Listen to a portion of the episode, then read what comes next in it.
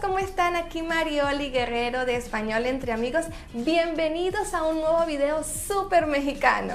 Calaveras, velas, tequila, mariachis, música y colores. El Día de Muertos es quizás la celebración mexicana más reconocida en todo el mundo o con la que las personas más identifican a México. Se dice que durante el Día de Muertos los familiares fallecidos regresan del más allá para compartir con su familia durante 24 horas, razón por la que sus tumbas son limpiadas y decoradas para facilitarles el camino de regreso a sus hogares. Hoy hablaremos sobre algunas curiosidades sobre el Día de Muertos de México. ¿Quieres recibir más contenidos como esto y enterarte de primero apenas suba un nuevo video? Te invito entonces a que te suscribas a mi canal y actives las notificaciones. Comencemos. ¿Es realmente una tradición indígena? El Día de Muertos no existía realmente en la cultura mexica, o no por lo menos con una fecha específica como hoy en día nosotros la conocemos.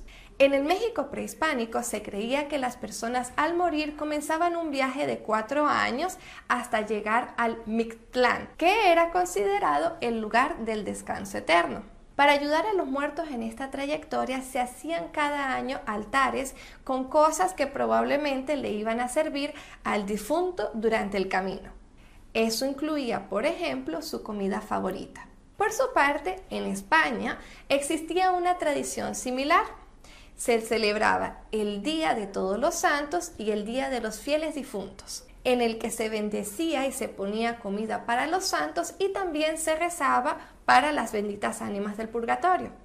Con la llegada de los españoles a América, estos intentaron imponer las tradiciones que ellos ya traían antiguamente. Entre ellas, intentaron imponer la celebración del Día de los Santos y de los fieles difuntos. En la cultura mexica no había una fecha específica para la celebración del Día de Muertos, o por lo menos no que coincidiera con nuestra tradición. Mientras que en España se celebraba el primero de noviembre el Día de Todos los Santos y el 2 de noviembre el Día de los Fieles Difuntos.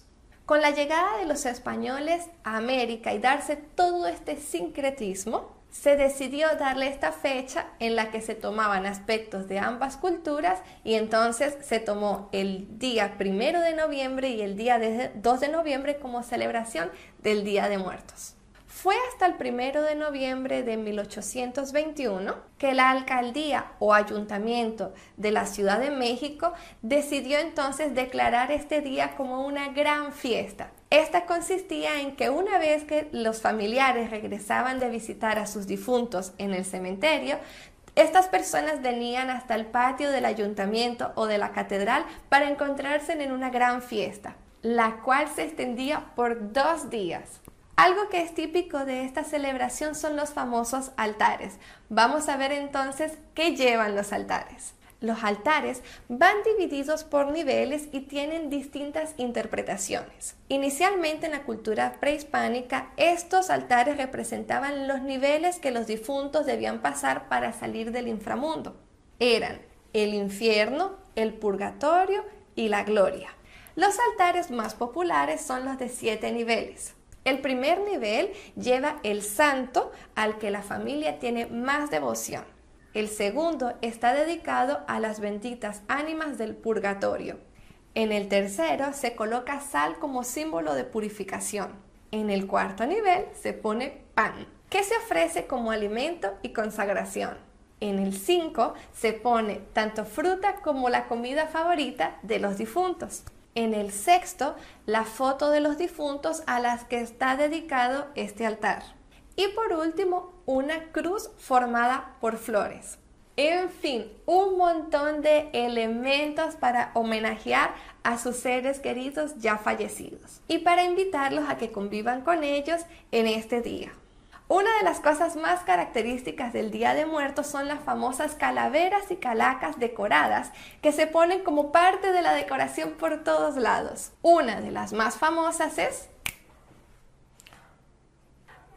La Catrina. Es una obra del artista José Guadalupe Esposada de principios del siglo XX. Consiste en una esquelética señora con un tocado de la aristocracia española Hay numerosas réplicas de la Catrina con diferentes atuendos que refleja una ironía hacia la muerte. Por su parte, las personas entregan a los niños calaveras de chocolate y dulce, pues dicen que la muerte también puede ser dulce. Si quieres saber un poco más sobre el Día de los Muertos de México, hay un montón de documentales y películas en las que puedes encontrar más amplia toda la información de la que hablamos el día de hoy. Mi película favorita es la de Coco, Viva a Vida, en la versión en portugués. Por cierto, un dato curioso sobre esta película es que cuando Miguel cae en el mundo de los muertos es acompañado por un perro. El perro que acompaña a Miguel hacia el mundo de los muertos es un choloscuinque. ¿O cómo se pronuncia? Se dice que en la era prehispánica los mexicas enterraban un perro de estos con sus difuntos para que esto los ayudara en el recorrido que tenían que hacer hasta llegar al Mictlán. Por último, quería contarles que el Día de Muertos Mexicano fue decretado Patrimonio Inmaterial de la Humanidad en 2008 por la UNESCO. Y esto fue todo amigos, nos vemos en un próximo video sobre la cultura hispana.